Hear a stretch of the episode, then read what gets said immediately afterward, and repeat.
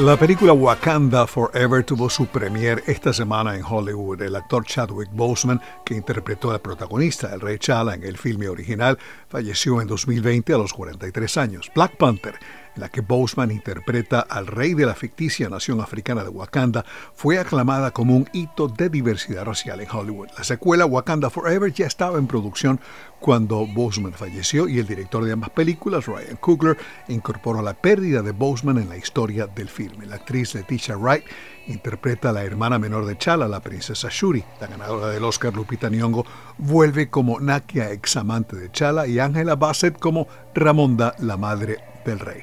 La película comienza su estreno mundial en los cines a partir del miércoles 9 de noviembre y en Estados Unidos será estrenada oficialmente dos días después, el 11 de noviembre, coincidiendo con el fin de semana largo por el feriado del Día de los Veteranos.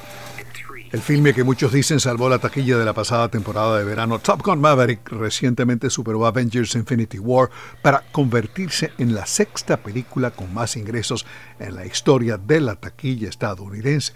La secuela del éxito de Tom Cruise de 1986 ha generado casi 1.500 millones de dólares a escala mundial y 690 millones de dólares desde que fue estrenada en Estados Unidos para el feriado de Memorial Day a fines de mayo pasado. Angelina Jolie fue seleccionada como la divina, la legendaria María Calas, para una nueva película biográfica dirigida por Pablo Larraín, el mismo director de Jackie. María narra lo que, según analistas, es la hermosa y trágica historia de la vida de la más grande cantante de ópera del mundo durante sus últimos días en París en la década de los años 70. Angelina Jolie dijo que para ella es un sueño haber sido seleccionada para interpretar la historia de María Calas.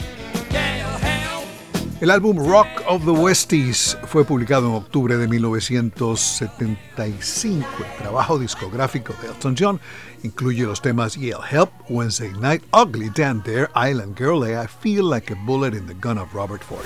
Como pasa frecuentemente en el mundo de la música, las mejores canciones de un artista no son necesariamente sus más famosas creaciones y eso es precisamente lo que pasa con Rock of the Westies, que tiene muy buena música pero cuyo único éxito comercial fue Island Girl. En tres semanas, el domingo 20 de noviembre, el cantante británico se va a presentar en el estadio de los Dodgers de Los Ángeles y el concierto será transmitido en vivo por streaming en Disney Plus como parte de la gira mundial de despedida de Elton John. Alejandro Escalona, voz de América.